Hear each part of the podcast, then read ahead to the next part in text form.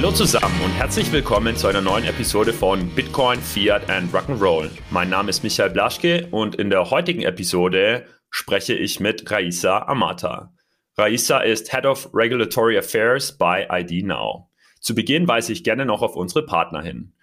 Relay ist aus Überzeugung meine Nummer eins für Bitcoin Trading. Der Grund dafür ist, dass Relay alle wichtigen Features einer effektiven und effizienten Trading-Plattform vereint.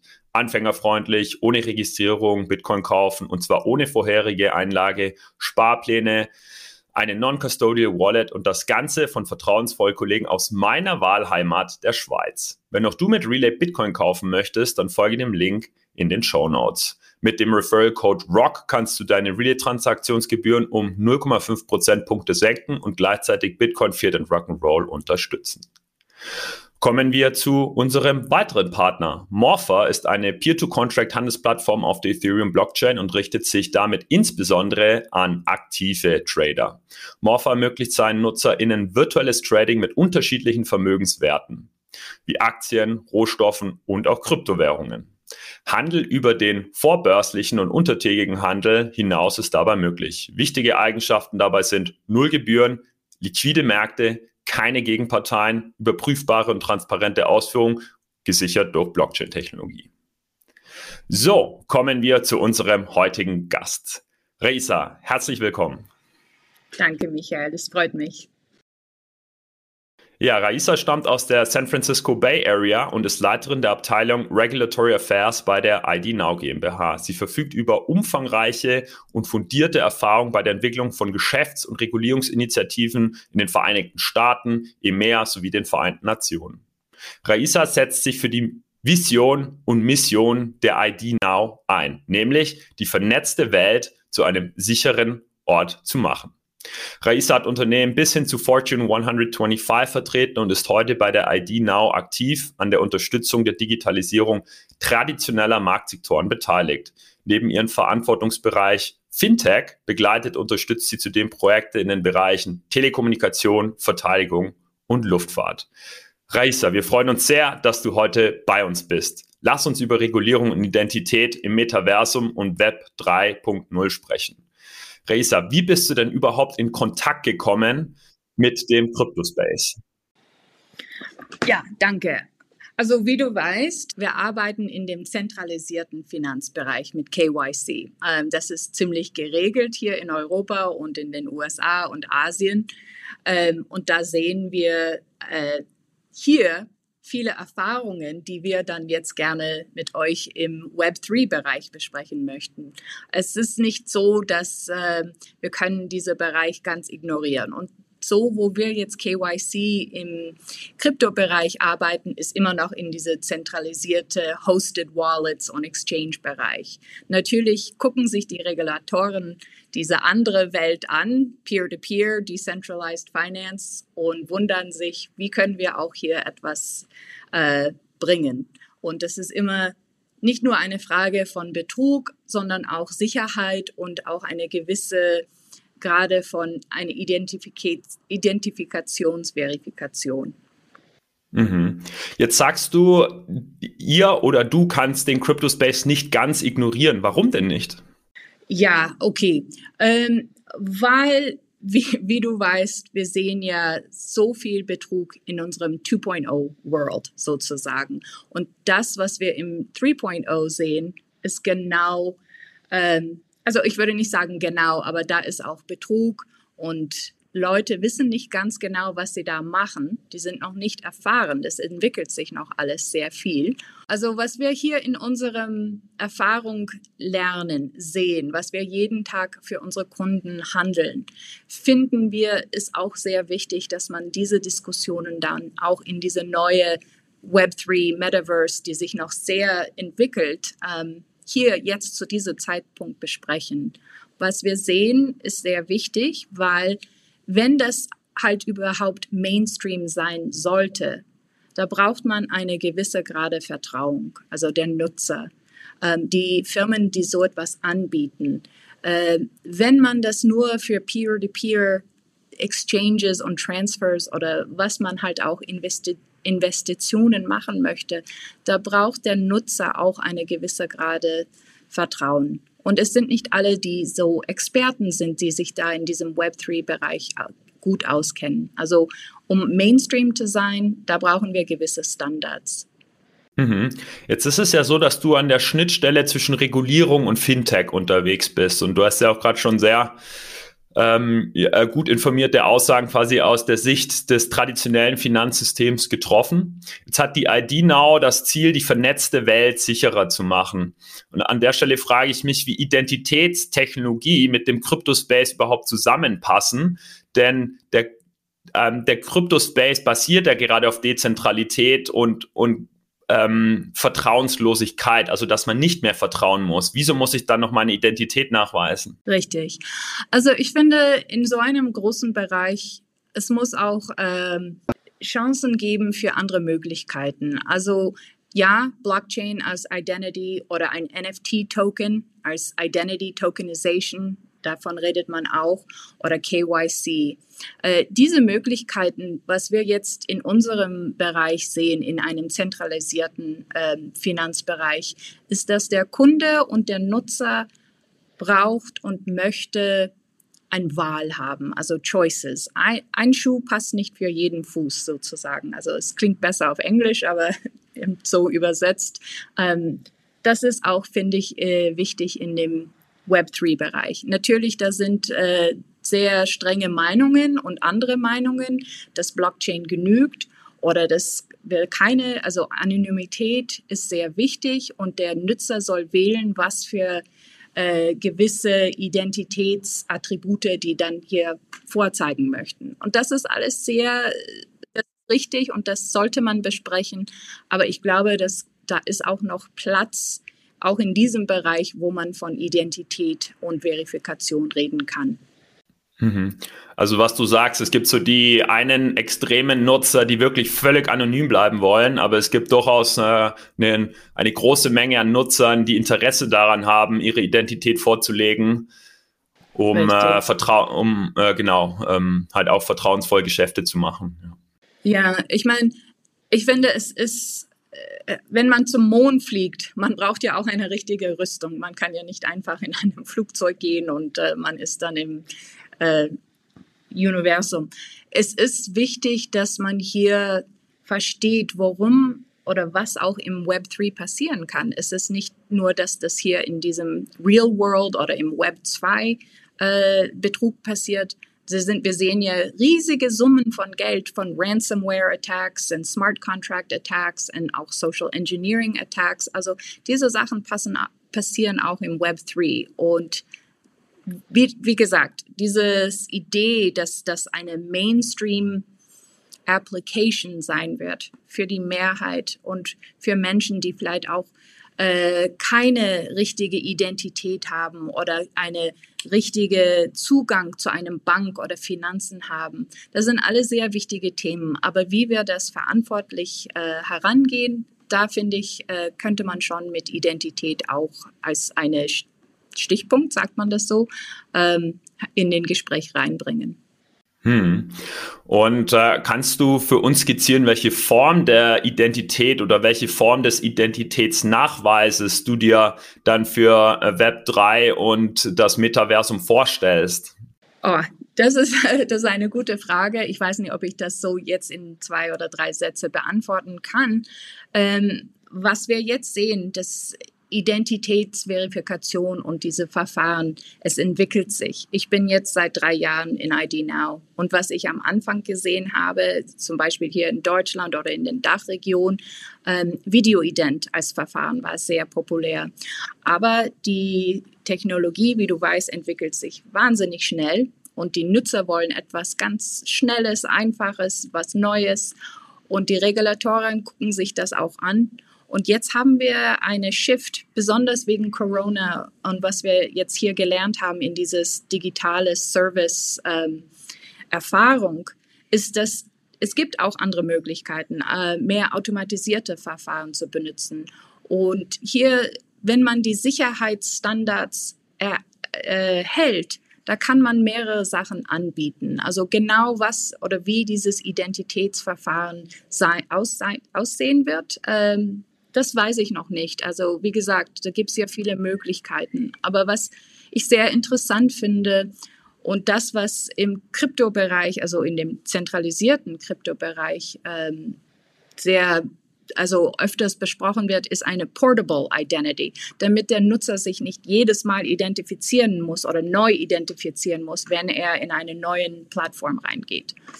Das EU arbeitet ja an eine digitales Identität mit einem Wallet, wo man seine Identität speichern kann, wo man ähm, dann wählen kann, welche Credentials oder Attribute man dann vorzeigen möchte. Es kommt auf den Use Case an natürlich. Und dieses Kontrolle ist auch ein Thema, das wir auch im Web3 sehen. Der Nutzer möchte ja auch seine Identität kontrollieren und das nur vorzeigen, was als Minimum er braucht.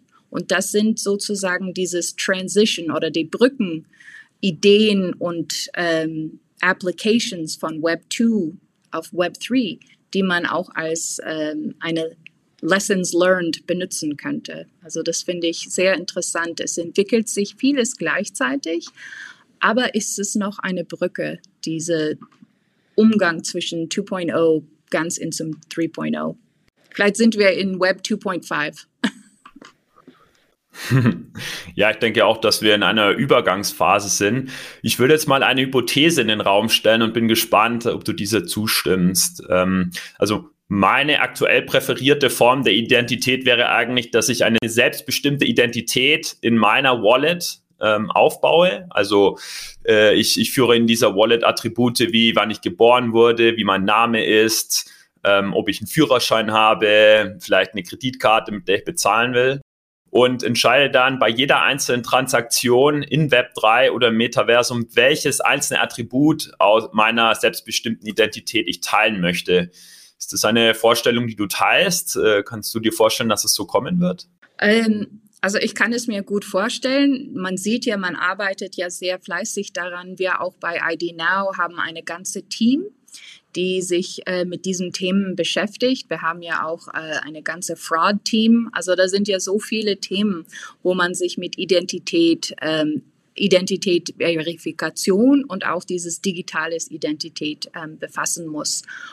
Ja, äh, was, wie das genau aussehen wird, mit welchen technischen Standards und solche Sachen, das ist noch äh, eine offene Frage. Das wird sich in den kommenden Jahren natürlich entscheiden. Aber ich sehe das auch als etwas Realistisches auch für den Web 3. Aber wie das genau, äh, das Web 3 ist es, das, das Technologie entwickelt sich so schnell, viel schneller als was wir im Web 2 sehen. Äh, wenn man sich auch den Metaverse als Beispiel ähm, anguckt, da sind ja auch, das ist, da ist auch eine andere Form von Identität. Ich finde, es kommt darauf an, wie man Identität definiert. Also ich kann ja auch ein Avatar haben, wo ich ganz anonym bleiben möchte. Niemand soll wissen, dass ich ein, ein Unicorn bin und da in dem Spiel herum äh, spiele. Es ist, es ist noch in Entwicklung, aber ich finde, das, was sehr wichtig ist, dass wir solche Gespräche, so wie wir jetzt ähm, führen, haben, auch mit die Firmen, die im Web3 Peer-to-Peer-Bereich arbeiten, die Firmen, die in einem mehr zentralisierten Bereich arbeiten und natürlich auch mit die Regulators und die Ingenieure, die das alles sich ausdenken, wie das alles funktionieren sollte. Genau, damit sind wir bei einem dritten wichtigen Akteur. Wir haben jetzt erstens über Unternehmen gesprochen, die äh, entweder, wenn sie mit Konsumenten oder mit anderen Unternehmen interagieren, unter Umständen auf einen gewissen Grad an Identität äh, angewiesen sind. Wir haben äh, von den einzelnen Nutzern wie dich und mich gesprochen, die vielleicht sogar völlig anonym oder mit ihrem Avatar auftreten wollen. Und dann gibt es natürlich den Regulierer jetzt drittens. Und ja. würdest du dir denn mehr Regulierung einer, einer Identität im äh, Web 3 und Metaverse wünschen oder glaubst du, der Regulierer hinkt da hinterher? Sehr gute Frage. Also wie gesagt, meine Antworten stammen immer aus, was wir jetzt hier erfahren im zentralisierten Bereich und KYC. Es ist nicht so, dass immer Regulatorik für, nur für den Sinn, dass wir hier eine Regulatorik vorbringen, sich entwickeln. Äh, weißt du, was ich meine? Also Regula Regulation for Regulation's sake ist nicht gut. Das, was sich die Regulatoren angucken, es ist wichtig, dass man viele Faktoren sich ein, da reinnimmt. Ja, wir haben Betrug, ja, es gibt verschiedene Arten von Betrug. Wie werden wir das sicher machen, dass der Nutzer eine Verantwortung und Accountability hat? Wie kann man das noch machen, ohne den Innovation zu ähm, verhindern, dass es sich weiterentwickelt. Also die Faktoren sind wirklich also zig. Man hat so viele. Was ich sehe, ist, dass wir wollen ja nicht, dass hier eine Regulatorik kommt und sagt, erst alle brauchen KYC. Ich finde, wir haben hier einen Bereich, wo wir zusammen sehen können, die Erfahrungen, die wir jetzt haben, die Fehler, die wir jetzt gemacht haben im Regulatorikbereich oder im Sicherheitsbereich, technischen Bereich, das kann man, man kann ja davon lernen. Und man kann das ja als äh, Brücke oder als äh, ein Punkt jetzt in diesem jetzigen Zeit irgendetwas äh, zu besprechen, bevor es dann zu spät ist. Es wäre schade, wenn wir eine Web3 haben ohne irgendeine Form Sicherheit. Also ja, wir haben Blockchain, das ist eine Art Sicherheit, das gebe ich zu.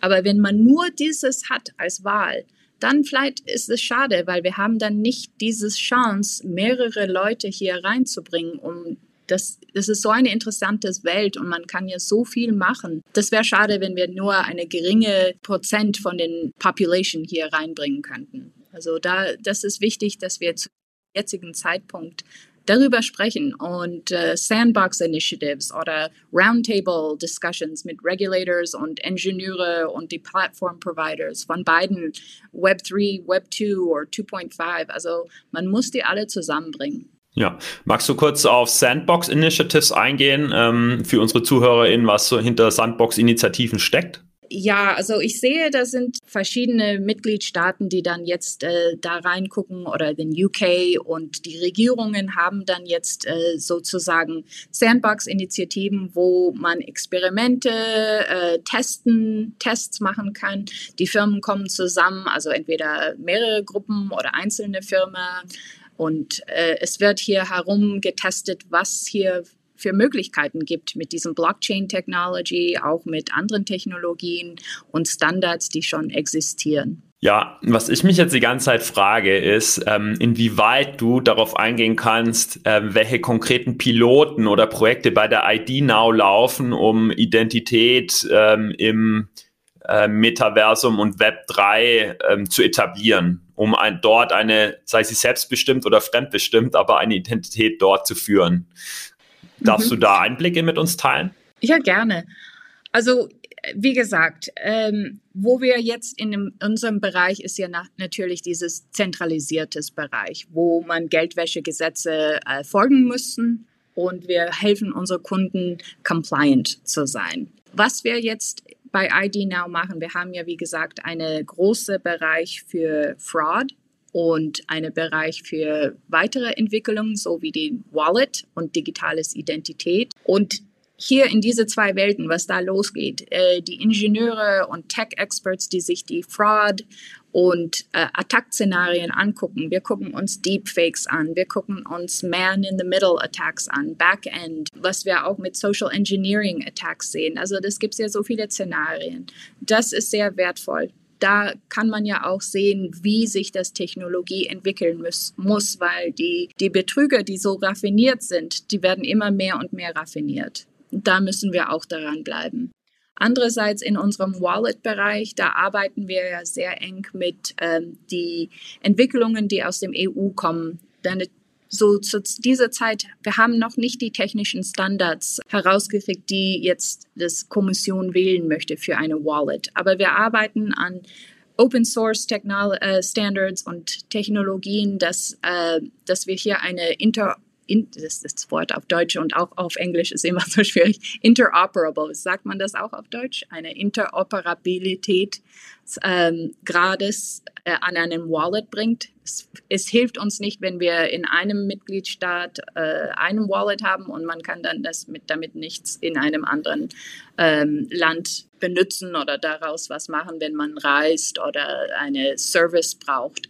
Und diese, diese Entwicklungen, die sind noch also es ist noch früh, ähm, aber das würde ich schon sehen als etwas sehr Interessantes auch für den Crypto-Bereich und auch für Web3. es hat noch, es braucht noch Zeit. Das, was wir heute besprechen, Michael, wenn du mich wieder einladest in einem Jahr oder in einem anderthalb Jahren, ich bin sicher, das hat sich sehr vieles wieder geändert.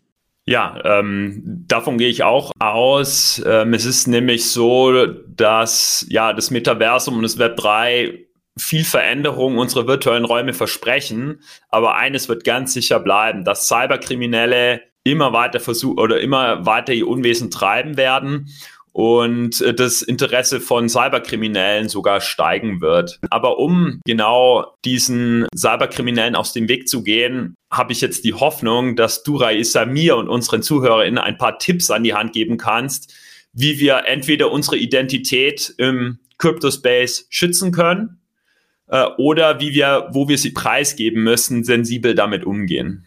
Ja, ich würde sagen, ein erster Punkt, wo man als Nutzer, also ich bin, ich würde mich beschreiben als einfacher Nutzer. Ich bin kein Tech-Expertin, die da jetzt genau weiß, ähm, wie ein Smart Contract aussehen soll oder nicht.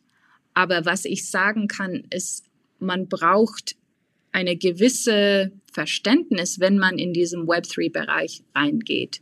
Also Menschen, die werden immer, es gibt immer Fehler, die wir als Mensch machen. Also das ist, ähm, das ist ein Given.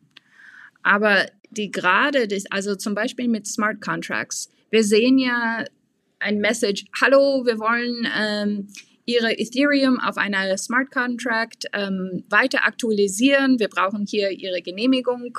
Klick und auf einmal ist alles verloren und man kann es nicht wieder zurückkriegen. Und dieses, äh, da ist keine Netz, da ist keine Sicherheit. Und das kann auch eine Experte, eine, jemand, der sehr, sich sehr gut mit Technologie auskennt und mit Smart Contracts und wie man hier in Peer-to-Peer -Peer herumgeht, auch passieren.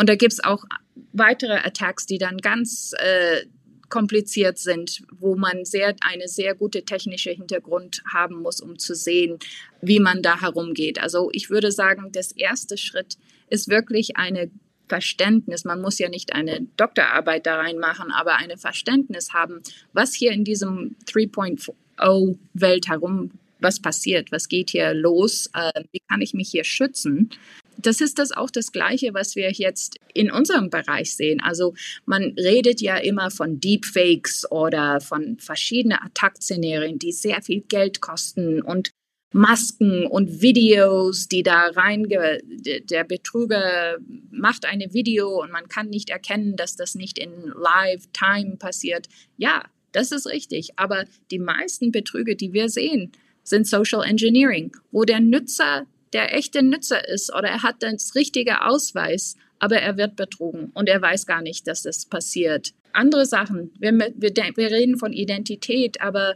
was ist, wenn jemand im Peer-to-Peer -Peer irgendetwas äh, sich kauft oder investiert und das wird dann zum Beispiel jetzt in Russland, wir versuchen ja mit Sanctions hier Sachen mit Russland äh, zu verhindern. Was ist, wenn jemand in, in so einem Land, wo wir jetzt Sanctions haben, was kauft? Ist der der Besitzer von dieses Token oder äh, verantwortlich dafür? Also da sind so viele dieses äh, Recht und äh, Identität, das sind riesige Themen, die wir jetzt äh, uns, wo wir uns befassen müssen. Also der Nutzer muss wissen, dass wenn man ins Web 3 reingeht, da ist nicht alles, äh, da ist kein Sicherheitsnetz oder da sind nicht Regeln, wo ich dann zu meinem Rechtsanwalt gehen kann und sagen kann, hey, hier ist ein Fall, du musst mich hier verteidigen.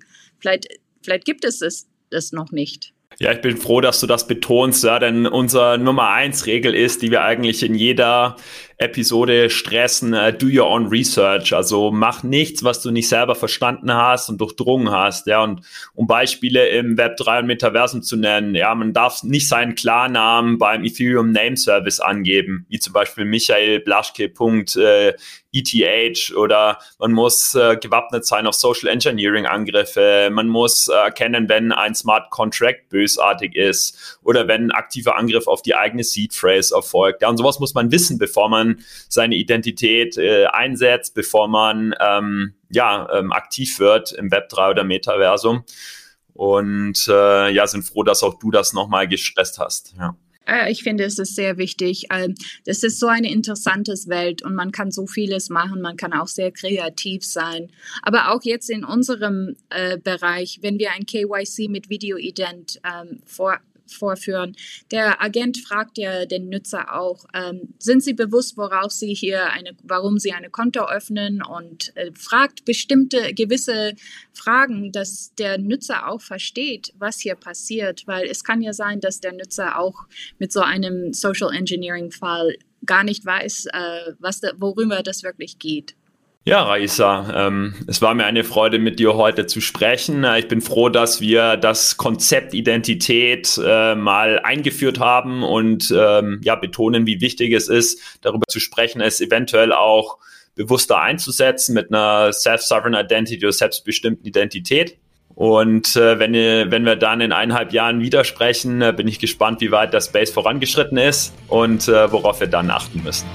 Ja, ich würde mich auch sehr freuen, Michael. Das ist so ein interessantes Thema und wie gesagt, wir haben wirklich tolle Experten hier bei ID Now, die über Fraud oder den Wallet gerne ähm, auch weiter was mitteilen würden. Ähm, also wir sind immer froh, wenn wir solche Chancen kriegen, mit Leuten wie euch zu sprechen. Danke. Dankeschön, Raisa. Ich wünsche einen schönen Tag. Ebenfalls, bis bald. Tschüss.